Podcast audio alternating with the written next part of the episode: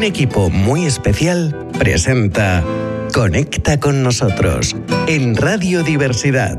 Arranca con un salto al día. Sujeta con tus manos la oportunidad. Vuelca tus sueños, hazlos realidad. Esto acaba de empezar. No te pierdas en los miedos. Bienvenidos amigos de Conecta con nosotros, programa dentro de radiodiversidad.com. Hoy estamos muy contentos de estar aquí con un invitado y compañero muy especial, Javier Díaz Lucio, locutor del programa Punto y Coma.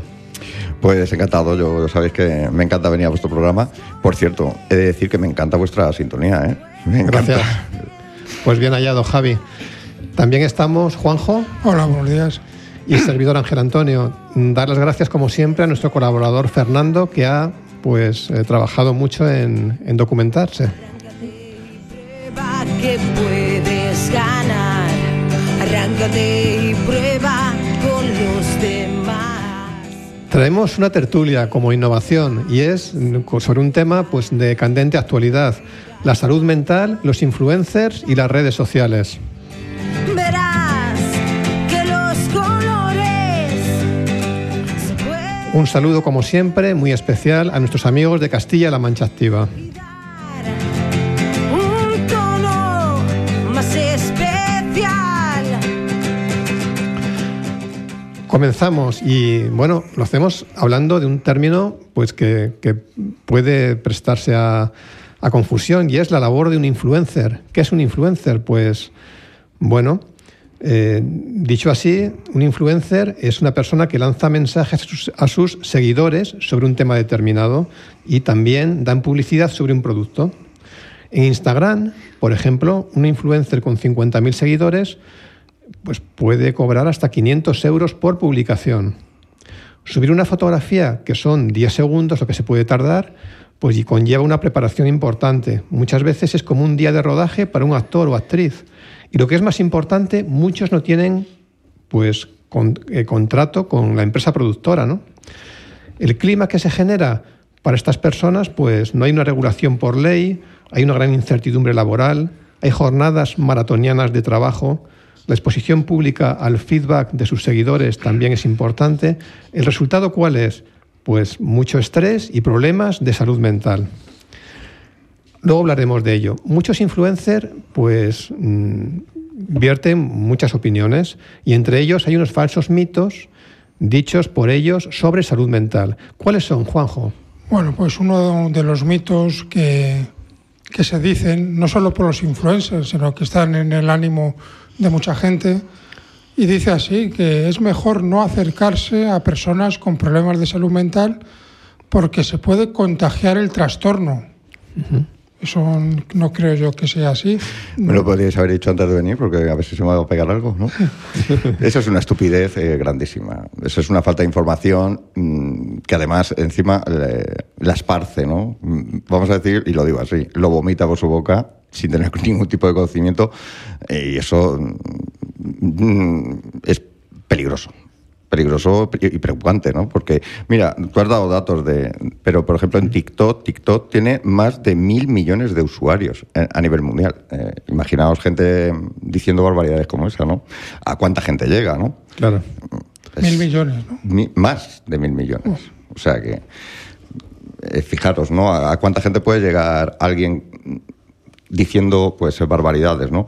Y es que el exceso de información que dan estas personas, exceso digo porque encima eh, es un exceso de información falsa, eh, pues, eh, como digo, que no son expertos, pues pueden perjudicar a, mm, primeramente al colectivo que tenemos una enfermedad mental y, segundo, eh, dar mala información o información errónea a la gente que le escucha que puede creerle y entonces eso solo fomenta Sí, eh, pues que no, que no vayas a un profesional, eh, por no pedir ejemplo, ayuda. Por ejemplo. Y Eso luego eh, es luego más- hablaremos de ello. Por eso, eso es luego más de, de otra cosa. Pero es que hay más mitos. Sí, sí, más claro. mitos. Por ejemplo, que las personas con problemas de salud mental son violentas y agresivas. Que también no pueden vivir adaptadas a la sociedad. son cosas bárbaras. Lo de violentos y agresivos, pues todos lo vemos o lo hemos visto en las películas, estereotipos de películas, en los telediarios, cuando anuncian un, un hecho delictivo que lo ha hecho una, una persona con esquizofrenia. O sea, eso no, no está. Siempre, siempre, perdón, Javi, hay que decir que mm, hablan de personas sin tratamiento, sin medicación y que llevan a cabo este tipo de comportamientos, ¿no? Sí, pero eso no lo suelen decir. No lo suelen decir. Solo verdad. dicen que tiene tal enfermedad o cual enfermedad, pero eh, omiten eh, eso, ese dato, con lo cual eso da eh, pues eh, una imagen a las personas o una idea de, de eso, peligro tal. Sí, y luego hay estadísticas porque dicen que hay un 3% de los comportamientos agresivos, un 3% nada más. O sea, es una probabilidad ínfima, 3% que, que de los comportamientos agresivos que son hechos por personas con problemas de salud mental. Un 3%, eso no es nada.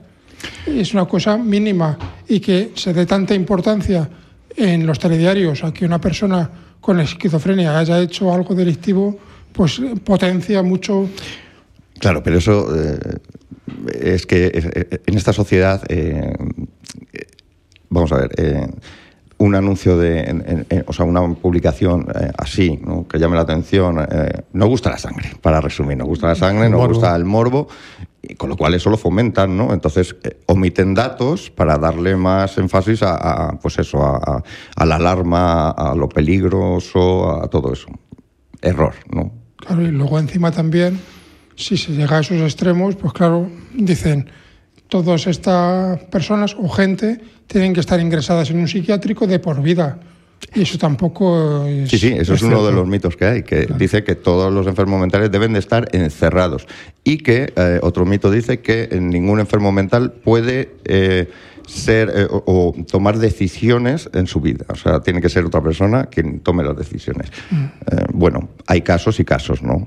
Sabemos todos que hay- habrá casos en unas enfermedades, ciertas enfermedades que sean muy graves, que eh, es así, pero en la mayoría Afortunadamente la ley ha cambiado, ya está la figura de la, de la curatela y que, bueno, que puedes pedir asesoramiento, decides quién te asesora y no viene a ser más que un punto de vista, ¿no? Al tomar una decisión, que te ayuda a tomar una decisión. En fin, que no...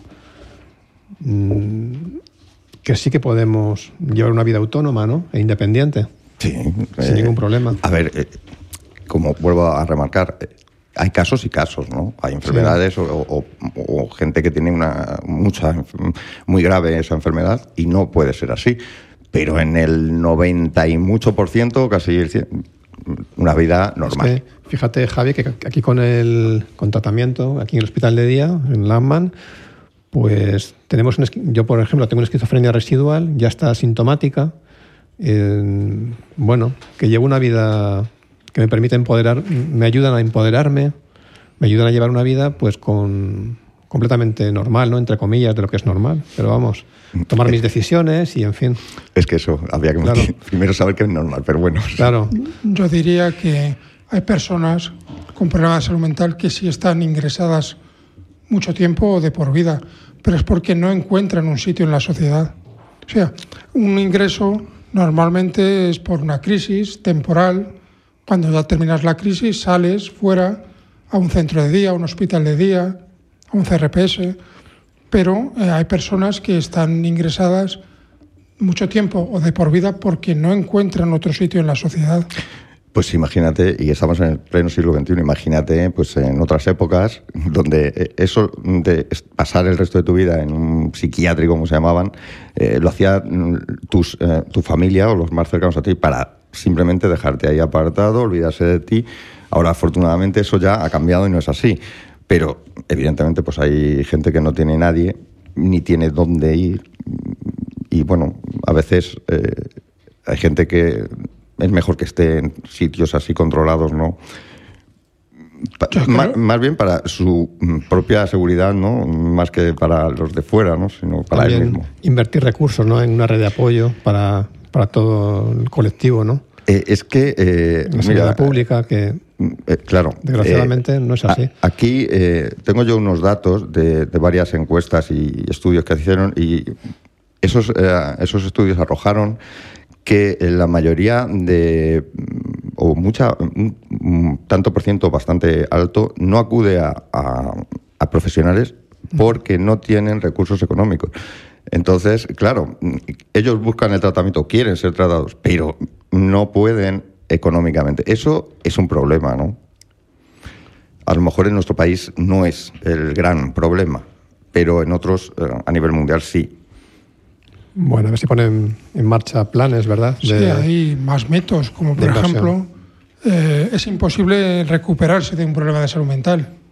Eso también. Eh, nosotros aquí, con un tratamiento adecuado, nos podemos recuperar perfectamente como cualquier persona, pero lo que dices hay que invertir recursos para la salud mental. Hombre, yo ahí diría, a ver, recuperarse, recuperarse como el que tiene un constipado, no. Pero mm, mantenerte estable y, así tener una vida lo más normal posible o normalizada, eh, eh, sí, yo lo he hecho y vosotros compañeros también, ¿no? También. Con lo cual, sí se puede. Es que te ayudan a cambiar pues emociones, pensamientos que tienes arraigados cuando surge el trastorno, pues tienes que irlos cambiando poco a poco, ¿no? por otros nuevos, en fin, para eso necesitas un asesoramiento médico. Sí, que estás asintomático, es decir, no tienes los síntomas propios de la enfermedad. Pero está ahí, ¿no? Está ahí. lo que no puede faltar en una enfermedad de este tipo es la medicación. La medicación. La medicación es base, la base, porque hay un componente químico en el cerebro, entonces tú te tomas la medicación con regularidad y no pasa nada. Claro, lo que pasa es que hay muchas veces que y esto pasa en estas y en otras enfermedades, ¿no? que nos tomamos la medicación. Ah, ya estoy bien. Me siento bien, ya dejo de tomarla, porque ya no me hace falta como me siento bien. Y ahí es, es, un error que, ojo, y yo mismo lo he cometido. Sí, yo también. o sea, eh, esto pasa con esto y con todas las enfermedades, yo creo. Con lo cual, eh, no, tienes toda razón. Hay que, en este tipo de enfermedades, hay que un continuo, continuamente, tanto un control, eh, si hace falta, de un profesional, pero sobre todo la medicación y hay que estar, vamos. Y no bajar la guardia, nunca, no, claro. Una cosa también que habéis dicho es que, que, las personas con problemas de salud mental no están en condiciones de decidir sobre su vida. Sí, lo hemos comentado. Claro, eh, eh, otra tontería. Y es con un buen asesoramiento, pues, pues se puede. Y que también se asocia la discapacidad psíquica, la nuestra, con la discapacidad intelectual que no tienen nada que ver una con la otra. No tienen nada que ver, absolutamente. Muchas veces se confunde y se dice, mira, esa persona con enfermedad mental, siempre que digan persona, eh, es un discapacidad intelectual, con todos los respetos para las personas con discapacidad intelectual, pero no tiene por qué coincidir. Es que, eh, y esto ya es un tema bastante que yo, a ver, eh, quiero tratar en mi programa, y es trastorno, trastorno mm, o condición. Mm, cuidado, porque eh, es trastorno porque la sociedad ha decidido que eso no es normal, entonces hay que tratarlo con medicación o lo que sea, y, o unas terapias, para que esa persona sea normal, ¿vale? Pero y si, eh, y no digo en todos los casos, evidentemente, cuidado, no quiero decir en todos los tipos de enfermedades o trastornos que hay, pero en, algunos eh, es un trastorno de verdad, una enfermedad, o es una condición, otra forma mm, de ver el mundo, otra forma de funcionar el cerebro. Es un debate que yo creo que, a ver, eh, porque por ejemplo ahora eh, una de las enfermedades que tengo yo, que es el trastorno de déficit de atención e hiperactividad, ahora lo llaman eh, cerebro divergente, o sea que, es una condición y no una, un trastorno, una enfermedad, una enfermedad. sí. Pues oye, no lo sé, digo, y remarco, no a lo mejor en todo tipo de trastornos, ¿no? enfermedades que hay eh, mentales, pero quizá en algunas eh, sea de ese modo, ¿no? No lo sé. Y más mitos, como por ejemplo que eh, a mí un problema de salud mental no me afecta, nunca tendré uno. Estoy exento, nadie está exento. Cualquier persona es más. Hay, según la OMS, la Organización Mundial de la Salud, el 25% de la población va a tener alguna vez algún problema de salud mental. bueno, a raíz de, la pandemia ya vimos lo que cómo ha cambiado el concepto ¿no? de, trastorno mental y la ansiedad, la depresión se han hecho comunes en la sociedad. ¿no?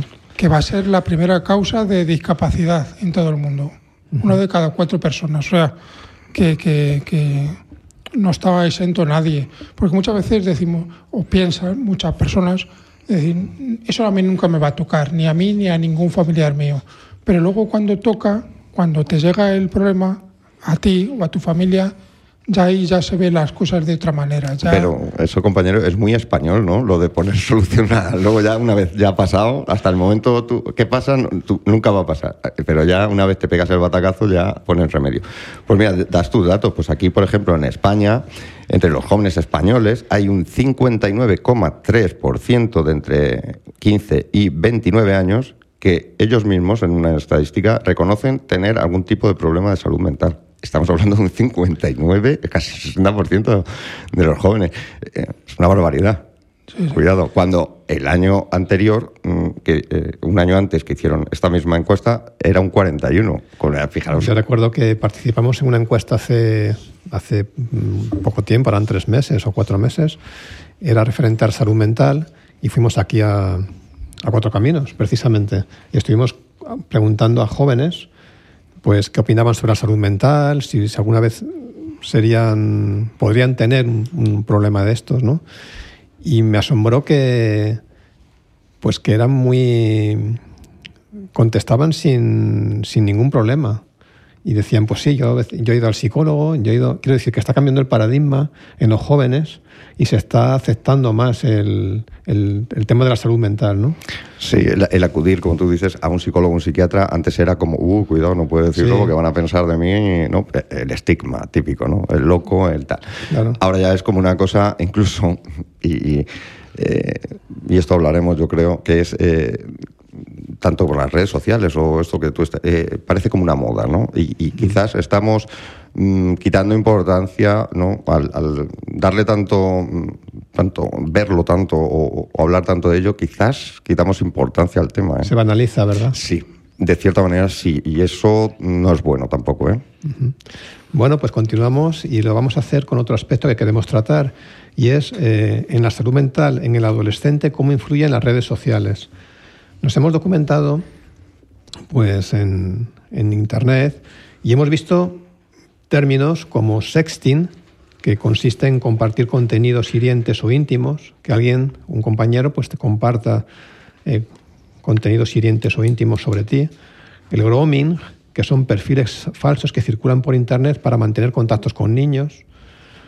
Eh, aparecen pues, temas de adicción a la estética del yuppie, pues por ejemplo, aparece influencers a lo mejor sonrientes, con dinero, con belleza, que marcan falsas expectativas en los jóvenes. Eh, la adicción a la violencia, pues que se graban peleas y se difunden en la red. Eh, ¿Qué podríamos decir a algún adolescente que nos esté escuchando respecto a este tema de las redes sociales?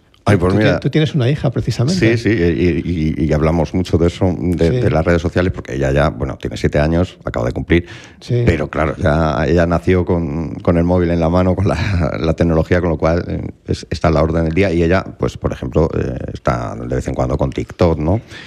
Y yo qué diría, mira, hay un dicho, ¿no? Que era... Eh, no me creo, no creo nada de lo que oigo y la mitad de lo que veo. Yo creo que ahora habría que cambiarlo y decir no creo nada de lo que oigo, pero menos aún de lo que veo.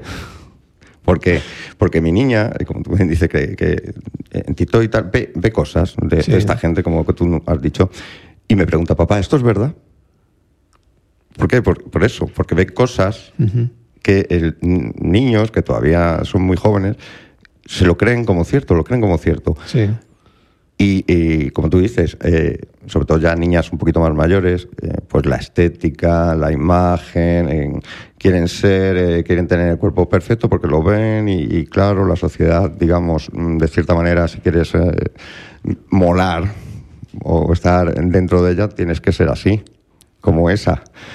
Y hay gente que, o niñas que, por sus características, pues, pues, pues no, genéticas, no pueden. Claro.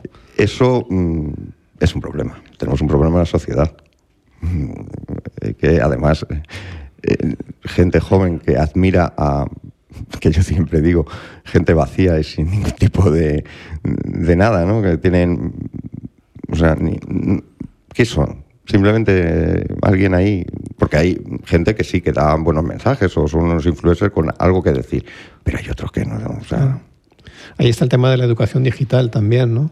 por lo menos tu hija, pues fíjate, enseguida te pide tu opinión y dice, mira, papá, estoy Claro, es- esto.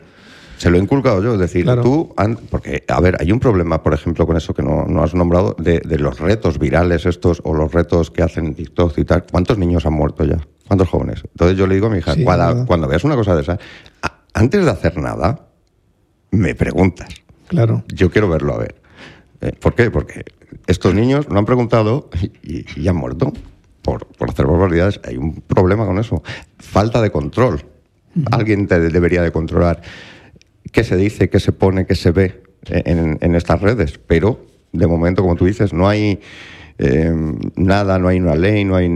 Aunque en Francia sí ya están eh, empezando a, a- a integrar dentro de unos controladores, de, sobre todo de qué dicen los De influencers. Eh, es que es lógico, es lógico. Y es que además se puede hacer mucho bien con las redes sociales. Bien y- utilizadas, Y, pues muy son- ma- y mucho mal también.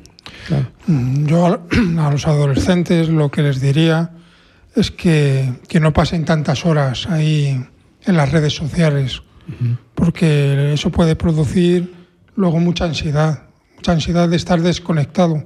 Tienes la necesidad de estar conectado una y otra vez a las redes sociales. Eso luego pues crea una adicción y, y luego el mono, el mono de igual que el mono del tabaco que dejar sí. de fumar y necesitas imperiosamente fumar, está el mono de estar conectado a las redes sociales. Luego también el aislamiento, eh, los chavales que se aíslan del mundo real, que, que no se relacionan porque están todo el día ahí en, en, en las redes sociales, que podemos citar cuáles son, Instagram, Facebook, Twitter, YouTube, las más, TikTok también. Y luego también lo que ha comentado Javier, y es el tipo de contenido, es decir, el narcisismo, ser el mejor. Te- hay que ser el mejor en, en todo, ¿no? Hay que ser el número uno. Y claro, muchos no pueden llegar a ser el número uno y luego vienen lo que provocan depresiones, ansiedades y baja autoestima, porque se comparan, hay un estado comparativo, es decir, se comparan con ese ideal y no llegan y claro, produce mucho malestar. Y luego ya por último, pues eso también lo ha dicho Javi, el nivel de vida alto, hay que tener ese nivel de vida muy alto porque si no, no eres nadie. Y, y también llevar al, al consumo compulsivo, ¿no? Es decir, hay que comprar, hay que comprar, hay que comprar y no hay que comprar tanto. Claro, todo esto, pues lo que hay que hacer es mm, combatirlo de alguna manera y porque Y- claro, todo, perdón, Sí. todo esto, depresiones, ansiedades, baja autoestima, miedos, que son en sí unos problemas psicológicos, pues pueden derivar en una enfermedad perfectamente. Y- pueden derivar en una esquizofrenia, en una bipolaridad, en un TLP. O sea, que hay que controlar bien todo esto que se habla Y en... Juanjo, ¿cómo funciona, y Javier, cómo funcionamos mm, personalmente con las redes sociales nosotros? En Internet, en, eh, nos cuesta la exposición a, a los seguidores de nuestra intimidad. En- Mm, a ver, es que... eh, ¿Somos abiertos, cerrados a este tipo de a estas modas que están surgiendo ahora? Es, es que tienes que ser parte de la moda, ¿no? Y sobre todo, mm, creo que nosotros que, intentamos mm, pues, eh, dar un mensaje, tiene que serlo. Pero, en mi caso, y yo creo que debería ser así, hay que separar tanto, el, digamos, lo profesional de lo personal, ¿no? Hay que tener, eh, en este caso, dos cuentas diferentes y no mezclarlas para así, eh, pues, eh, quizás no expandir o no sacar a la luz cosas más personales, ¿no? Yo lo hago así, no sé, en vuestro caso. En mi caso, a mí me cuesta, tengo una cuenta en Facebook, por ejemplo, y luego en Conecta con nosotros, pues tenemos otra cuenta también en Facebook. En Conecta con nosotros como grupo, pues funcionamos más o menos bien, procuramos actualizarla y crear contenido. A nivel personal, pues sí que me cuesta. ¿eh? Me cuesta hablar sobre todo de temas íntimos, de temas de, de mi salud mental. Me cuesta abrirme ¿no? a, a la gente, así de forma pública. ¿no? Entonces, Pero si bueno, no lo necesitas, ¿para qué hablar de ello, no? claro. Me- si tú dices, necesito hacerlo, o- pero tampoco es, es una obligación, ¿no? Como hay estos influencers, ¿no? Que, Sí. digamos, eh, están obligados, de cierta manera, bueno, se- pues a, a- contar todas las intimidades de ellos, ¿no? De, de hecho, es que viven de eso. Eh, por eso digo que hay influencer y influencer, ¿no? Vamos a decirlo así. Pues para continuar con el programa vamos a, a, poner un poquito de música y luego seguimos. No os vayáis, ¿eh? eh Carros de Fuego. Esperemos que os guste.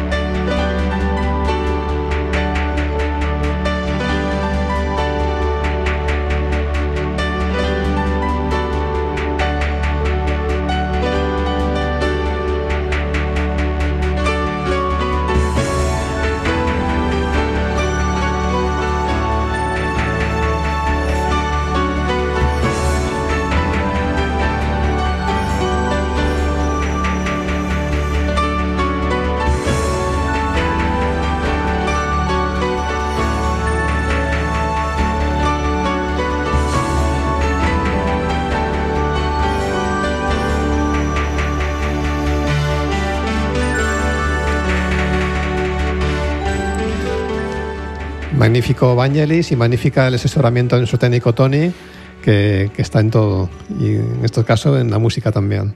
Bueno, pues continuamos con el programa y lo hacemos hablando del autodiagnóstico. Muchos influencers pues, nos pueden llevar al autodiagnóstico, por ejemplo, ¿no? Eh, como sabéis, es poner etiquetas a experiencias que tenemos e interpretarlas en ocasiones de una manera errónea, ¿no? lo que pueden inducir a la ansiedad y, al retraso en pedir ayuda cuando tenemos un problema de, de salud mental. ¿no? Entonces, ¿recurrís al autodiagnóstico?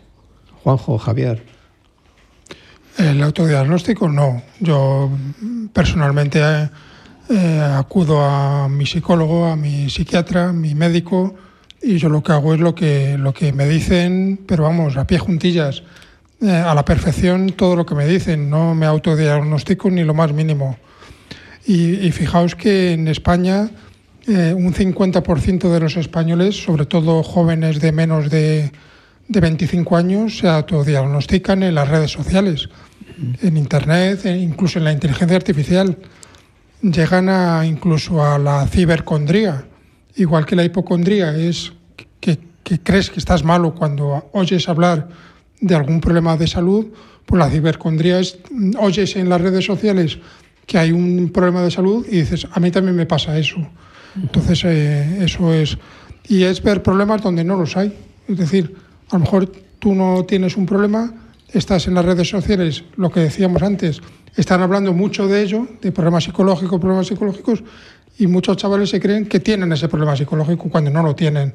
O sea, el peligro de, de, de, de lo que se está difundiendo ahora de hablar de, cosas psicológicas, ¿no? Y bueno, pues también la verdad es que es un negocio, es en parte es un negocio, porque el mercado se, se autoabastece, es decir, falta atención sanitaria pública, la atención privada es cara, ¿y dónde se acude? A las redes sociales, a todo lo que se oye en, en Internet. Y eso es muy peligroso, muy peligroso porque los chavales jóvenes, adolescentes y jóvenes de menos de 25 años no están preparados, no están informados, deberían ir a su especialista, a su psicólogo y si es más a su médico, porque hay que diferenciar psicólogo y médico, psiquiatra. El psicólogo te trata un problema psicológico, el psiquiatra ya trata cosas de enfermedad, ya de medicamentos, ya de psicofármacos, e incluso hay muchos chavales que se automedican. Es que es una cosa bárbara, porque hay que tener mucho cuidado en esto. Es decir, eh, no podemos dejar que las redes sociales hablen y hablen. Eh, hay que eh, pedir que se publiquen las fuentes de información ¿dónde, ¿de dónde sale eso que se está hablando? Incluso nosotros hablamos nosotros de cosas de salud mental, pero estamos basados y avalados por profesionales. Sí, sí. Aquí, eh, cuando hacemos programas de mente saludable, pues, Fíjate, eh, Juanjo, que, perdona, Sí. tenemos ahí en España seis psicólogos por cada 100.000 habitantes. Sí. sí, Poquísimos. Y psiquiatras prácticamente pues está a extinguir la, la profesión, ¿no? Que no salen psiquiatras. eh, Pero fija, eso es absurdo, que vayas a extinguirse esa profesión cuando eh, el aumento de problemas mentales o de enfermedades mentales está en Es una aumento. O sea, eh, es totalmente absurdo. Hay que dejar una cosa clara. El autodiagnóstico no eh, mm, sustituye a un profesional, quiero decir. Y tú has dicho bien, eh, uno empieza a ver eh, o, o escuchar esta gente que- va dando pues datos, por ejemplo, o qué síntomas y anda, pues, pero eso es como, y te pongo un ejemplo muy claro, es cuando, cuando lees, como cuando lees tu, tu, tu horóscopo, ¿no? Eh, ¿Quién no se siente identificado con lo que dice? Todo el mundo. Pues en este caso es igual, es como el placebo y el nocebo. El nocebo es el sentir. eh, tú estás leyéndote de un medicamento la, eh, y, y sientes todo lo, lo- lo que te pone ahí que podría pasarte eh, por tomar la medicación. Pues esa persona sí, le empieza a suceder todo, es el nocebo. Esto es lo mismo. Escuchas eso y pasas. a- eh, tienes todos los síntomas, claro. Eh, es como, pues eso, es que más sí, claro te- que lo del te, su- ejemplo. te sugestionas. Eh, Efectivamente, y además ya vas eh, pues eh, con una idea de que te pasa algo, con lo cual eh, eh, todo te- de lo que escuches te sucede. Te sucede. Si es como la pesquería que se muerde la cola. Claro. Te vas retroalimentando y. habría, habría que educar al pensamiento crítico. El pensamiento crítico es discernir bien y eso hay que educar a los chavales para que, para que sepan diferenciar bien una cosa de la otra.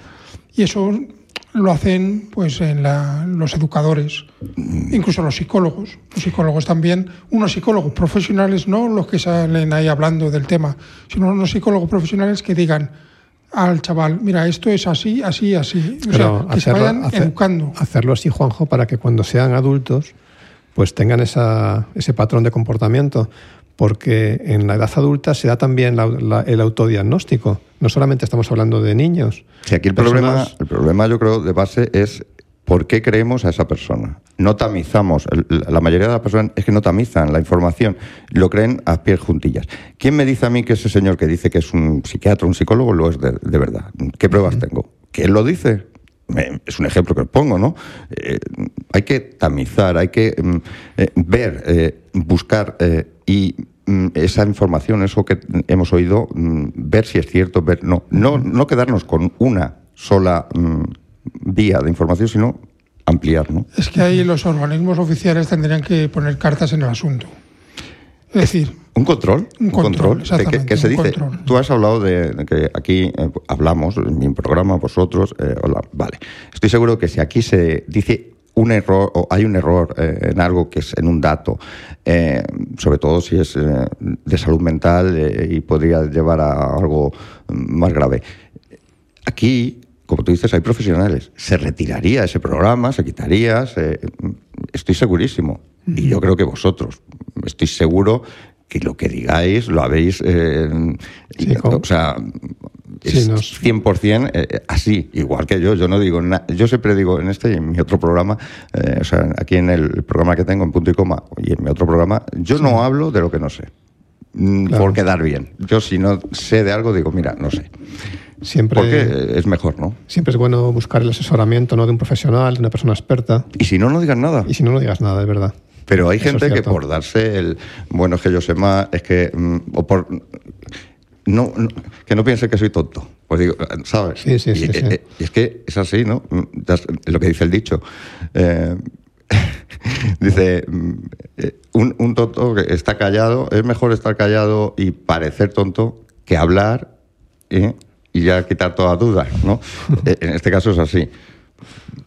Bueno, pues continuamos con la última parte del programa y bueno, tener cuidado con el autodiagnóstico, que es la conclusión a la que hemos, a la que hemos llegado, ¿no?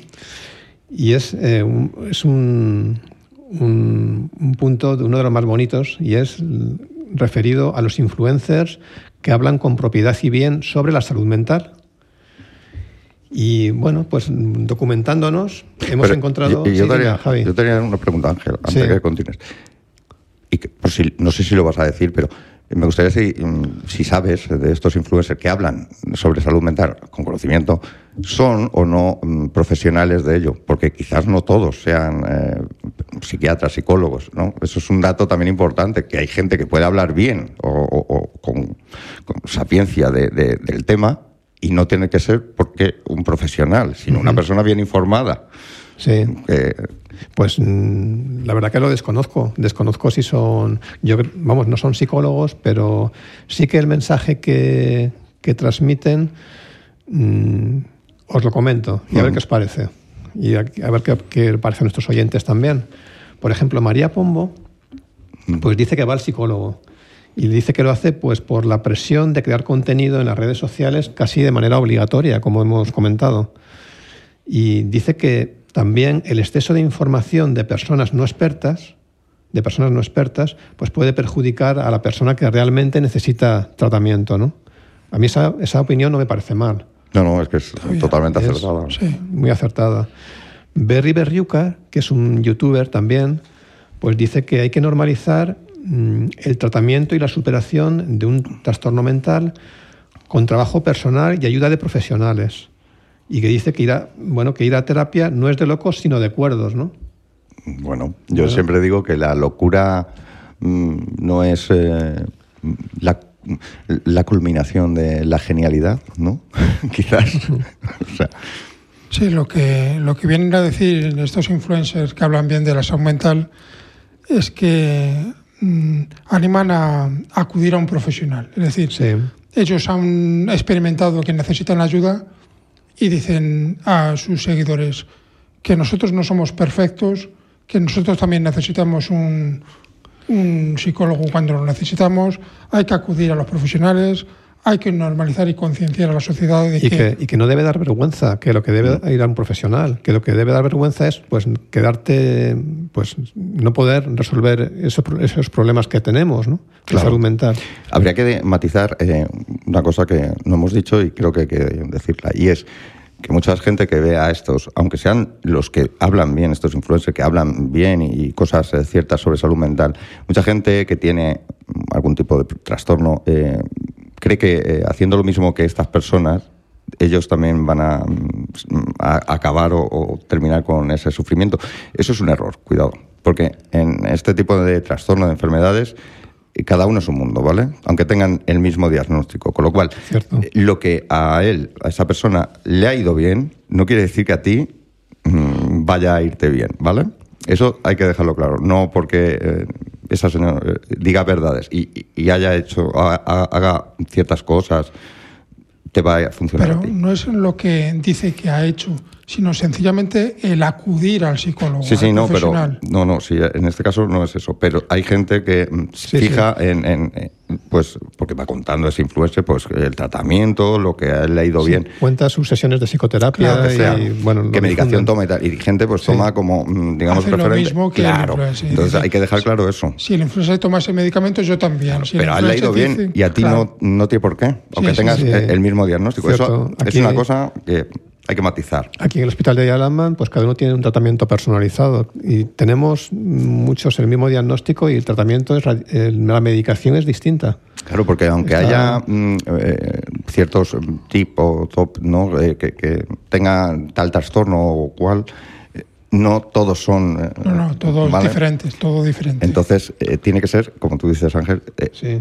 una medicación, un tratamiento personalizado, con lo cual eh, tengamos cuidado, aunque escuchemos y vemos, veamos a, a estos influencers que dicen cosas mm, bien, hablan bien, eh, saben lo que dicen, pero también, aún así, mm, acudamos. Sí, Yo creo que el mensaje claro que hay que decir es acudir. Si crees que tienes algún tipo de problema, vete al profesional. acude a un profesional. Sí, sí. Lo primero. Y ya está.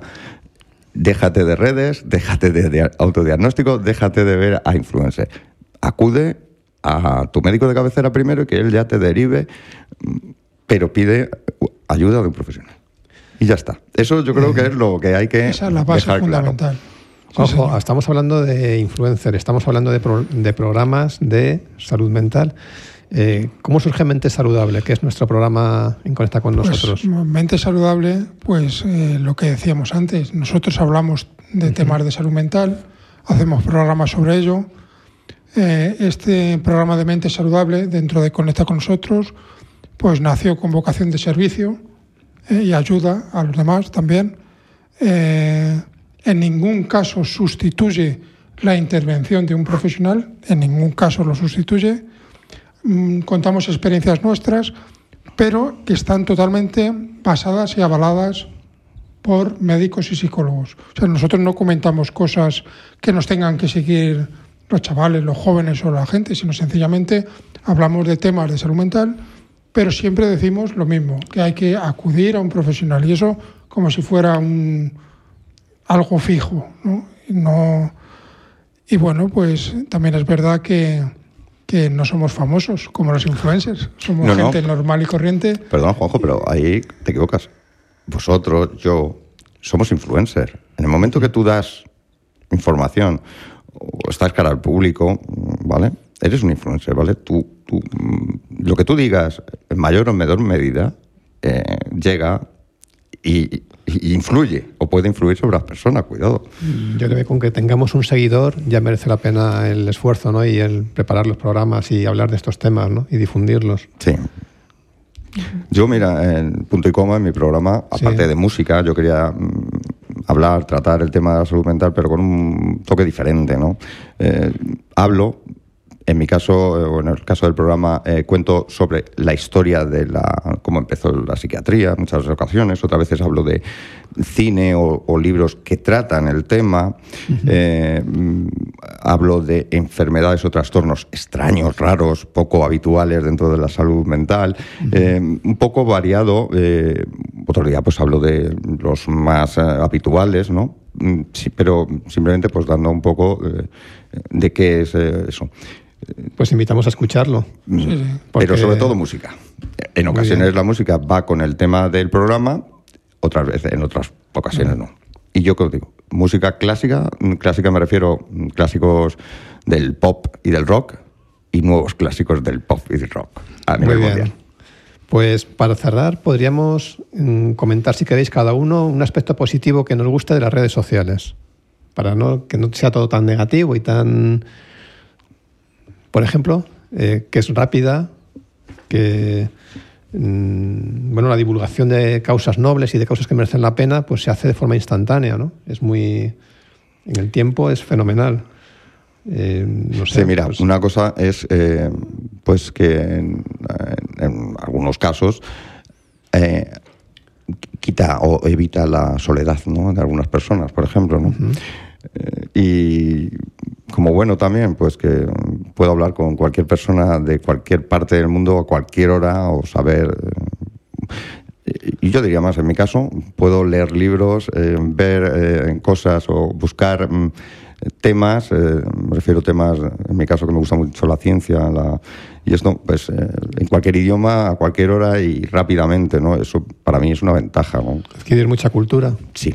Para mí la- las redes sociales, lo que me estoy dando cuenta es que son muy útiles para estar informado, para estudiar, porque incluso habrá personal que se estudien una carrera por, por Internet perfectamente. Incluso están en su casa y, y con, con el ordenador o con la tablet, el móvil, se, se sacan una carrera perfectamente. Sí, Yo creo que se puede, ha, ha llegado gente a hacer eso, a sacarse una carrera Sí. universitaria solamente desde su casa con, con el ordenador y con la ayuda de las nuevas tecnologías.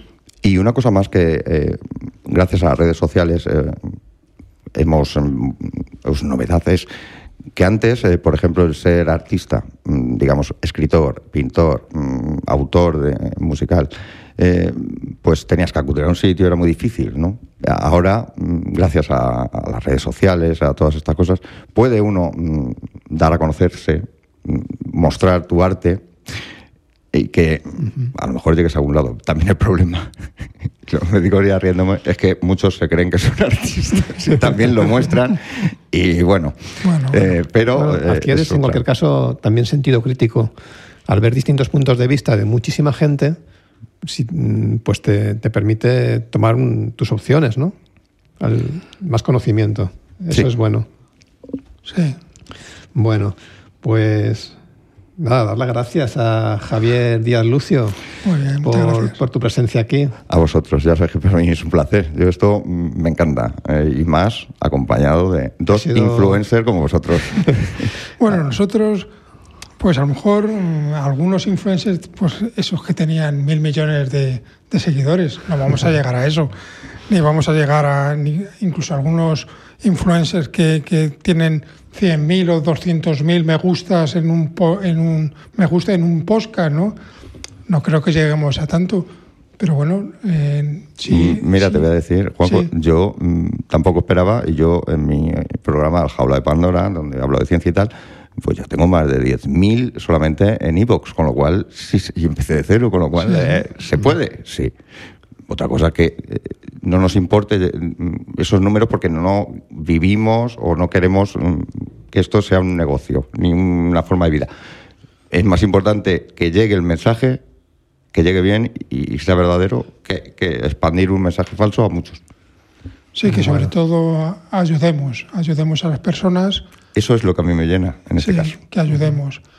Y que ayudemos diciendo lo que venimos diciendo durante todo el programa. Por favor, acudir a un profesional. Pero un profesional que esté avalado eh, por un organismo oficial.